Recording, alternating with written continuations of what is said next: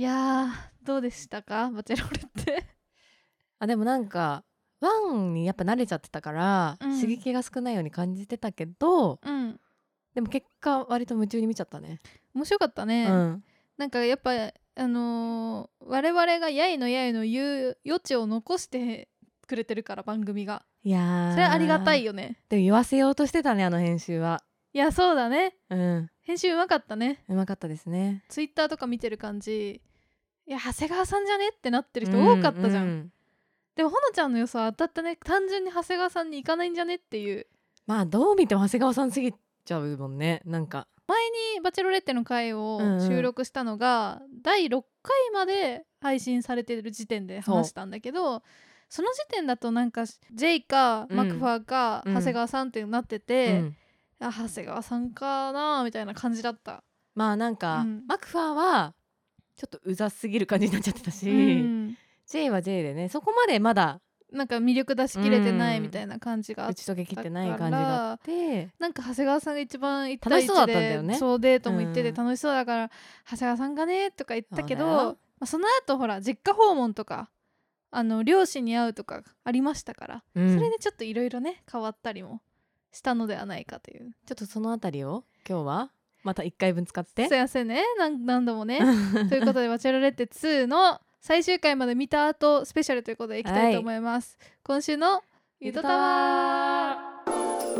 ゆとたわ。ゆとたわ？あゆとたわ？ゆとたわ。ゆとたわ。ゆとたわ。ゆとたわ？ゆとたわ？ゆとたわ。わお。間違えた。はい改めましてかりんです。ほのかです第7話第8話、うん。あとはその最終回の後の番組のなんかややつ、うん。この3話で結構形勢逆転っていうかいろいろあったっていう感じだったと思うんだけど。そうね。まずでも長谷川さんショック起きてるね。あ木曜に見れなかったからもう絶対ネタバレされないようにしようと思って、うん、うん、怖いよね。何にも見ないようにしてたわけ、うん。でも一回なんかツイッター開いちゃった時にトレンドで長谷川さんって上がってきてて怖っ。これは？って思ったんだけど、うん。まあやめといたわけよ。うん。見終わった後にもう一回ちょっと見たらみんな長谷川さん選ばれなかったんだってショックでツイートしてたんだね。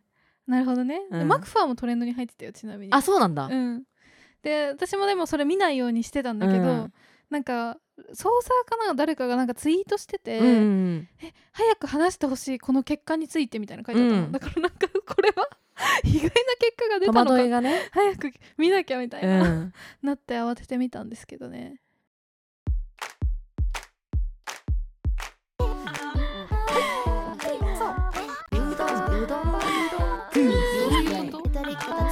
読めない好きだよ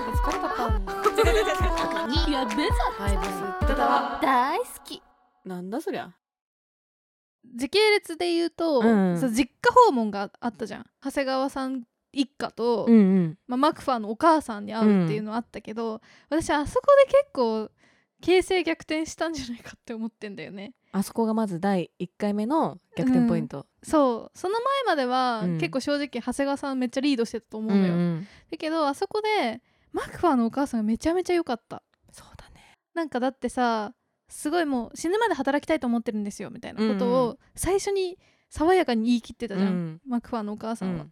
でまあその自分のさ旦那さんが亡くなったりとかいろいろあるけど、すごい明るく前向きに生きてる感があって、しかもなんかそれをさマクファーは小さい頃から見てきたってことがうん。間違いなくあって、って思うとミキティが経営とかに頑張ってる時に、うん。マクファーはそれをさ何の違和感もなく支えることができるっていうのそうはだね。お母さんの背中を見てるから、うん。それも確実じゃん。うん。それ強いなと思って。あのマクファーだけを見てた時の印象と、うん。ちょっとマクファーの見え方が変わったよねお母さんをそうそうとそう。話した後に。もっとそれでさ甘やかされてる系な感じで、うん。あの感じだったらもう傍若無人確かにね。ほんと自己中なんだよ、だったけどそうじゃなさそうだったもんね、そういうわけじゃなさそうな感じで結構こうストレートにものを言ってもいいんだっていうのが、うんあの親子のお話でなんかこう伝わってきたよね。あとなんかその躊躇なく息子を褒める姿勢もすごい良かったなって思って、褒めもするし、うん。冷静なとこもある。冷静なコメントもあるよね。この子は嘘つかないからねっていうのも,、ああやって親が言うって、うん。すごいミキティからすると安心するし、うん。あ本当にそうなんだって。うん。だからあのお母さんが超加点ポイントだったのではって思ってんだよね。だね。うん。しかもなんかそこまでなんかこの企画に対してうん。のめり込んでないのも良かったっていうか まあ私オンライン働いてるん通話でだよねなんかこ 確かに。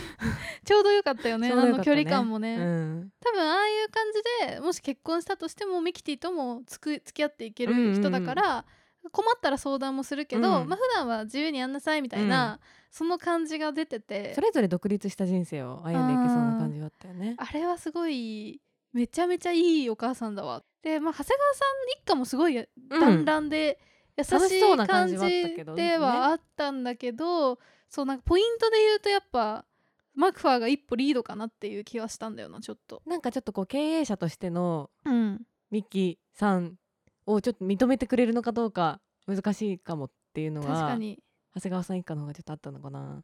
なんかね長谷川さんからね漂うね陽キャの香りを感じたっていうか、あー。その家族訪問で、うん。なんか、まあ、弟さんの夫婦とかうん。もそうなんだけど、なんかすごいねダンスサークルっぽかったあれあの空気 あがの空気感で明るいしなんて言うんだろうみんなこういじったりいじり合ったりとかしてるうん空気感ですごい会話とか楽しいと思うんだけど、うん。なんかミキティと合うのかなっていうのがちょっと気になった、そうだね、うん、ちょっと違うジャンルなノリんじゃないかな。のジャンルが違う感じだったよね。そうそうノリのジャンルが。だからあそこでなんかちょっといじられちゃうとミキティは本当に嫌なんじゃないかなって思ったりとかしてその感じがなんかちょっと気になったんだよねそうだね。なんか容赦なく長谷川さんがこういじられる感じだったもんね。そうそうそう。めっちゃいじられてたじゃん 家族に。T に選ばれるんだとしたらあそこで圭一はこんなに優しくてみたいなうん。褒めをすごいうまいこと入れてれば、うん。またちょっと違ったかなって思うんだけど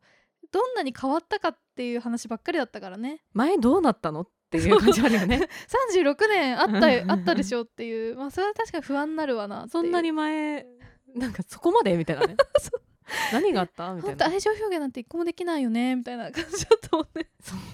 何してたのじゃあ前褒めたりもできないしみたいな感じで。結局なんか恋愛に臆病になった理由わそう理由かんないし。分かんなかったんだよなそれ。めっちゃ最後出てくるかと思ったけどな。めっちゃ気になって終わったよね、うん。ただおにぎり握って終わっちゃったから最後あとは結構そのなんだろう。テンションもうでかいかなっていう気はうん。してて、長谷川さんってなんか奥手だけどさ、意外と仲良くなると割とやっぱちょける系、男男子じゃん。んでなんかその会話のテンポ感とか楽しむ感じのまあ本当に明るい人なんだよね、うん。がね。って考えると意外とミキティ闇抱えてるからさ、うん。その部分なんか理解してあげにくいというか明るい人はいい人なんだけど、うん。ちょっとなんかその闇の部分をあらわにしづらいっていうのがちょっとあるかなっていうのは思ったね。なんかこう楽しい時はめっちゃ楽しいんだけど、うん、こう下に下がってる時うんうん。は一緒になんかこうそこ理解してくれない感じはあるよね。そう。その点マクファーはなんか闇の使者みたいな感じあるから。ね。安定してろみたいな。そうだね。愛をささやくダークヒーローみたいな感じがすごいからさ。なんかミキティの闇の部分は受け止められるのよ、マクファーは。うん。うんやっぱさそれが出てたのがやっぱ最後のあのー、2人のデートかな。あーいじめられてたっていう話を告白すマクファーの時はいじめるられてたって話を告白ししてたよね。長谷川さんの時はなんかこう辛い時うん、なんかどう向き合うかみたいな話をしてたけどなんかさらって流れちゃったよねそれ。どっちかっていうとさなんか長谷川さんも愛愛を伝えるっていうことを覚えたばっかりだから、うん。それに集中しちゃってるっていうかあミキティの過去を受け止めるとかじゃなくーて、うん俺はこんなに好きなんだっていうのをほら今伝えられるようになったよ36年越しにっていう、確かに。それに必死になりすぎたかなっていうのはちょっとマクファーはもう最初から伝えてたからね。そうだね。そこはもうなんかクリアして一貫してるんだよなマクファーは。そうなんだよ。だからなんか意外となるべくしてなったというか私はそんなになんかマクファー選んでも驚きもしなかったんだけど、うんうんうん。ミキティに合ってるかもなっていう気はした、まあ残してるわけだからねあそこまで。そうなんだよ。うんなんか自分だったら早々に落としてるからマクファー、まあ苦手だったらねそういう愛情表現をガーってこう言ってくれることがそうそう。苦手だったらもう多分初期に落ちてるからね。そうだね。わかっだってもうずっと同じだもんマクファーは。でなんか一貫してるもん本当に、一貫して、うん、で裏表は本当にないよね、そういう意味では。ゆとたあでもなんかワンを見返したんだけどちょっとだけ。うんなんかイメージ的にはうん。萌子さんの方がやっぱりジベスな顔と言われるちちょっとこう厳しめな面とかも印象に残ってるし。スな顔ね。そう。であのミキティの方があーってところが多かったからうん。なんかそういう印象の違いになっちゃってたんだけどうん。なんか見返すとワンの方が萌子さんめっちゃテンション高いなって思ったんだよね。あーハッピーな感じの人だうよね。ん、もうなんかもう全力っていうか、うんうん。もうずっとパワフルみたいなうんうん。感じででミキティってそれで見返すしてこう比べると結構ローだよねずっと。うんなんか気だるげギャルみたいな感じだよね。萌子さんはギャルい顔立ちなんだけど、うん。全然ギャルじゃないの。お嬢様。そうそうそうそう。そもし今回のバチェロレッテう。が、うん。萌子さんだったとしたら、あの絶対に長谷川さんを選んでると思う。なぜなら成長の度合いが半端ないから。コーチング成功だからあれでもそれで言うとスギちゃんも成功してたけどね。まあでも恋愛的にちょっとなんか見れなかったっていうので ダメだったじゃん。長谷川さん恋愛的にクリアしてれ あばしてればね。多分スポーツ選手だしあー確かに。成長度合い運動した半端ないからそうそう。自分の気持ちよく伝えられるようになったねみたいな感じで、うんうんうんうん。もう一個は絶対選んでたと思うわ。そうだね。加点ポイントだったかそれが。ポイント。だからワンでいうとこの、うん。なんだろうあのーローズがマクファーで、うん。あ スギちゃんが長谷川さんだと思うのよ。うん近しい感じの位置づけで言うと。だから意外になんて言うんだろうその特にああいう環境だからっていうのもあると思うけどストレートに気持ち伝えてくれる人の評価は高いんだぞということがうん。ちょっと理解いただきたいポイントかもしれないね。それはでも本当全日本人男性にうん。言いたいことではあるかも、なんかうん。極端だったけど、うん。今回のレケースは。うん。でもやっぱり私たちもさこの前、えっとお便りもらって、うん。ゆとたわで同じようなこと言われたらどう感じるかっていうのをはいはいはいはい。検証したけど、それで思ったのはやっぱストレートに思いを伝えられることは嫌なことではないよ全う然、ん。むしろ安心はする確かに。中高生とかだったらうん。ツンデレとかが好きだったかもしれないけど、もうなんかこの年になってくるとね、なんかもう分かりやすくうん、そんななんあってほしいというか、駆け引きとかいらないよみたいなうん、感じ、疲れちゃうからみたいなこっちもねゆとりこたちのたわごとゆとりこたちのたわごとゆとりこたちのたわごとゆとりっ子たちのたわごと、あとやっぱミキティのお母さんうんうんうん。登場して、はいはいはいはい。結構なんかあのお母さんがうん。まさかの最終面接の面接官だったんだっていうことに衝撃を受けたんだけど、うん。まあ、ミキティもまあこっそりずっと面接をやってきたわけじゃないですか、うん。うんうんうん。これまで面接で選んできたと思うんですけどそのお母さんはこっそりじゃないもう堂々と面接してた。そうだ 最終面接官だったよね、ねうん。しかも信念とか心情はあるんですか？そう経済力の方は。怖いよ。あのお母さんにうん。育てられると、ミキティもやっぱりなかなかこうなんだろうな弱い部分を見せすぎるとこう心配されちゃうっていうか、うん。そういうのもあって鎧ができてったのかなっていうのはちょっと感じた。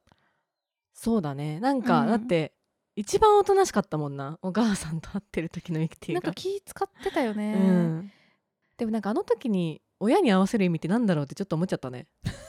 自分の親に合わせる時のあのバチェラーとかバチェロレッテのあのシーンって、自分の決断がまだしきれてなくて、うん。で親に合わせてどうだったって感想を聞いて、自分の意思を改めて確かめるみたいな、うんうん。で話話をこうさうん。壁打ちみたいにして、ちょっと自分の意思を確かめるみたいなところあるけどその余地なかったよね。てかなんかお母さんが決めちゃってたもんね。長谷川さんはまあ年上だしなんとかだと思うけど、まあ、みたいな。無視してたけどね。それをなんか。なんかねそういうことなんだっけっていうか。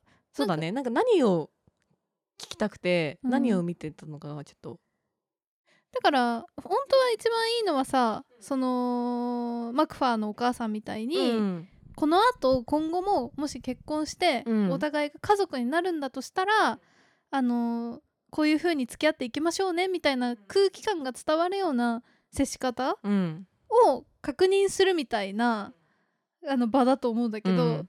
面接だったからな、そうだね。うん。別にお母さんが決めるわけじゃないんだけどうん、チェックしてたよチェッねクしてたね。鋭い目線で。うん。でもあそこのマクファー良かったなって思うね。あのそのセカンドキャリアのこと聞かれて。辛いわ。セカンドキャリア聞かれてもむずいよ。しかも28でさまださ現役でやっててさセカンドキャリアの話聞かれて、うん。すいませんあのうまく答えられなくて、うん。すごい心配になりますよねって一言言えるのは、逃げなくて偉いなって思ったね。そうだね。ちょ長谷川さんあそこちょっとマイナスポイント やばいって。逃げてたマイナスが加算されてるから。まあでも日記とか良かったけどねすごいね。だからポジなんかプラスはあるんだけどうん。なんかそのプラスポイントがちょっと続くのっていうことばっかりっていうかなんていうか。まあミキティもそこを懸念してたからね、うん。今だけ頑張ってんじゃねえのっていう。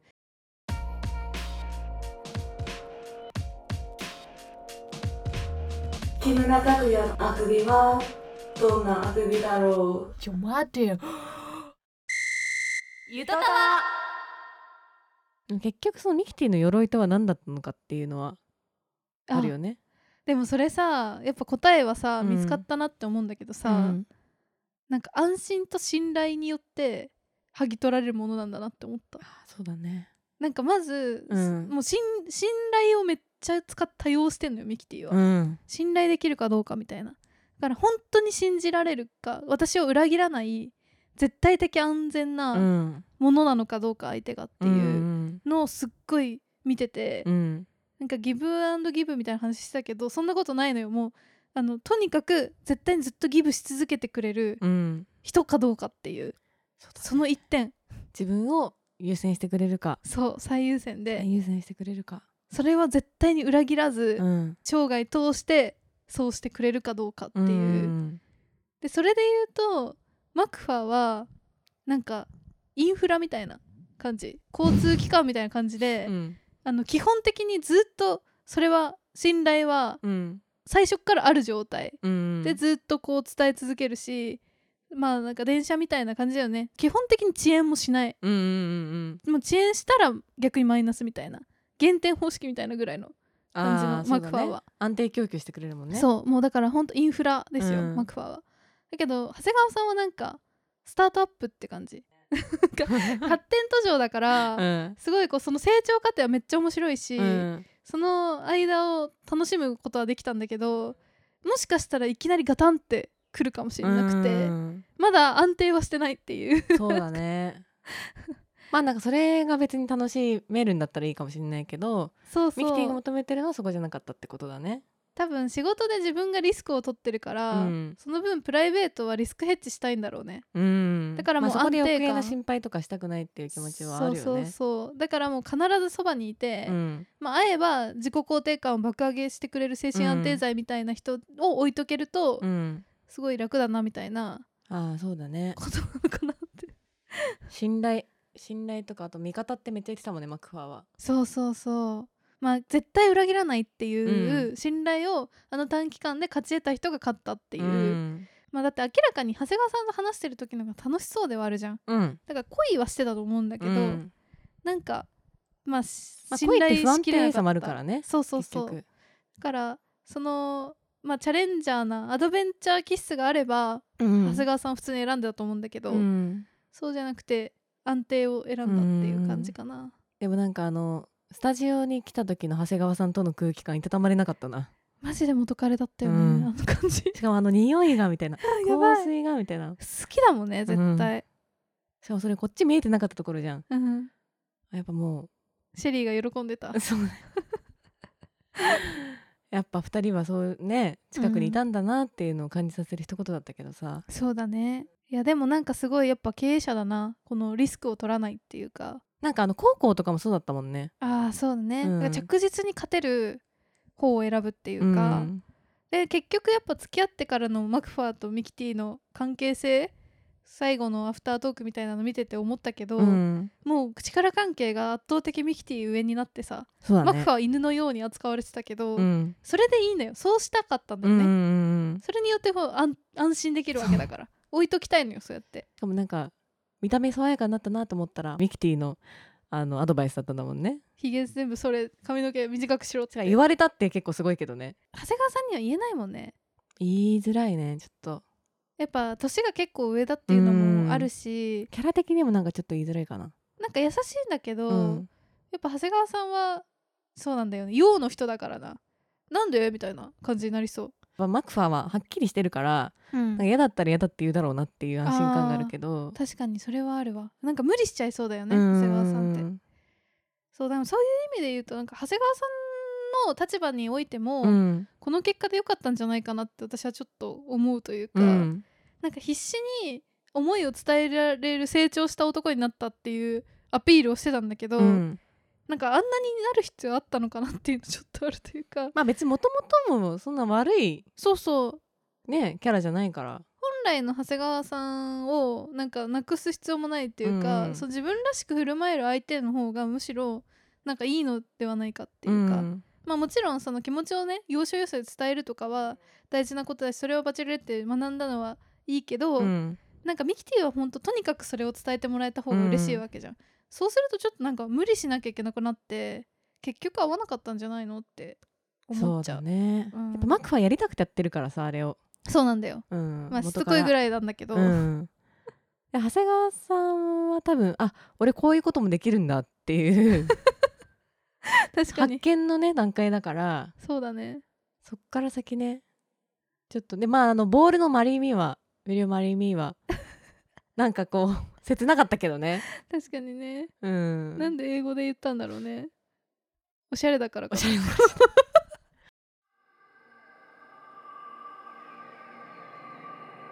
ゆとたたわゆとたわゆとたわゆとたわゆとたわあれは本当だと思う。そのギリギリまで決めてなかったあれね。うん。そんなさレストなランとかでメニュー決める時のやつみたいなさ 店員さん来たら決めるぐらいのギリギリ感あるかね？だってあのなんかバチェロレッテそれではそろそろローズをって言われてうん。泣いちゃって、バチェロレッテどうされましたか？の時決まってな決まっまあでも決まってないって言っても多分マクファーで行こうとしてた行こうとしてるんだけど揺らまだそう揺らぎじゃない？その顔見ちゃうといやどうしようみたいな香りもね感じちゃうし もう会えないっていうところのその渡すことマクファーに渡したら終わっちゃうってことへの躊躇かもね。あー。なんかでももう最後はエイヤなんだろうな。なんかもうよくわからんけどこっちかなみたいな。うん。ぐらいの。決めきれないよだって。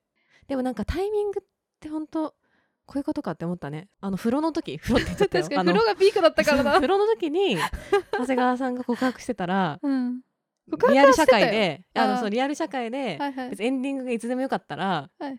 あの長谷川さんはこう、あのー風呂の時に告白できてたしうん。ミキティも付き合ってたでしょ絶対。絶対付き合ってた。長すぎたのよ。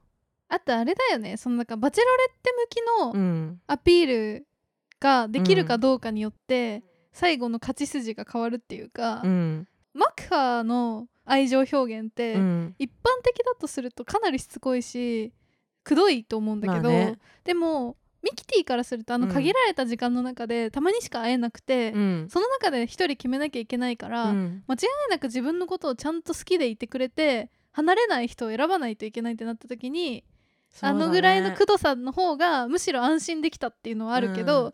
あれが日常生活だったらちょっとしつこいじゃん。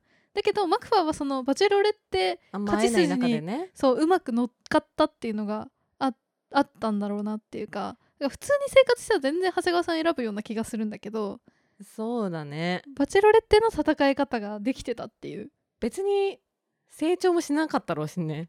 リアル社会だったら成長長谷川さんも。そうしてない、うん。普通に多分さらっと口説いて付き合ってたと思うんだけど。なんかそれがだから、ううんバチェロレッテなりの戦い方でどっちが良かったかっていうことなんだろうなっていう、深夜さん友永さんの時もそうだけど、うん、やっぱり友永さんがずっとこうめぐみさんのこと好きで好きだったけど自分のこと好きじゃないかもって不安で選べなかったみたいなところあったじゃん、うんうん。で意外にその「バチェラーバチェロレッテ」は自信ないよね。自信ない。うん。やっぱりそのこういう栄栄誉あるっていうかさ、うん。才色兼備になるまでの過程で、うん。やっぱいろいろ自分と向き合ってきてる人たちだからね、うん。基本的には。私ミキティは特に今回それが強そうな感じはあるよね。うん。自分で自分をコーディネートしてさ、うん。ここまで勝ち上がってきたっていう感じがある人だから、うん。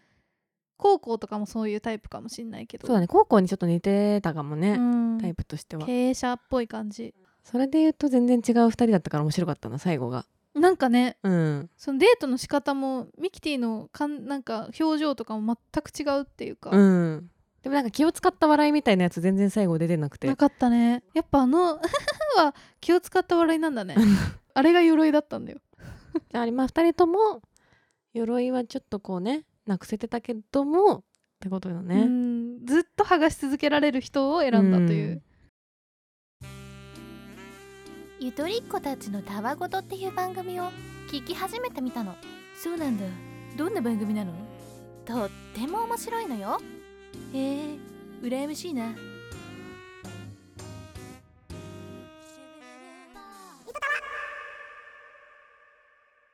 まあでも最終面接は泣いてもらえたのはマクファーだった。うんおめでとうございます本当に、ね、無事にねちゃんと入社して続くのかどうか分かりませんけれども、頑張っていただきたいですね。応援してますでも誰しもがマクファーじゃないと思ってたからねスタジオの人も。いやそうだよ。あ矢部さんですら変えたんだよ。ずっと押してたのマに マクファーしてたねそのタイミングでね。マクファーやっぱワンちゃんにニョンって名前つけるのは絶対にいい人だよ。センス良すぎる。うん確かになんかでも本当最後出てきていい人なんだろうなっていうのは思った。うん。なんかもうプニュとのニョン？プニョ？プニョとのニョン？にょん言いにく可愛いよな。ミキティのワンちゃんにめっちゃ威嚇されてるのちょっと笑ってしまった、マジウケる。しかもあれめっちゃマイナスになるんじゃないかってヒヤッとしちゃったよ。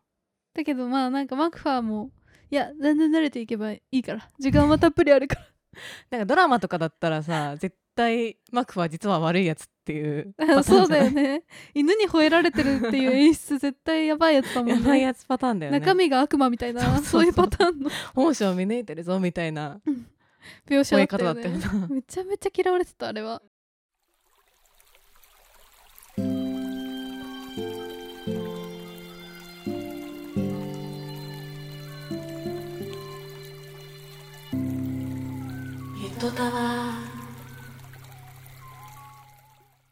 ということで今回は「バチェロレッテ」最終回を見てからのスペシャルでございました、はいありがとうございましたたはい。また「バチェラー」シリーズが始まった頃にお会いしましょう、ということで。始まるんだろ 楽しみですう、ね、ツイッターは「アットマークゆとたわ」でやっておりますので「ハッシュタグゆとたわ」でつぶやいてくださいはいあとはメールを募集しておりまして概要欄にあるメールフォームもしくはゆとたわ .gmail.com は utotawa.gmail.com に送ってください。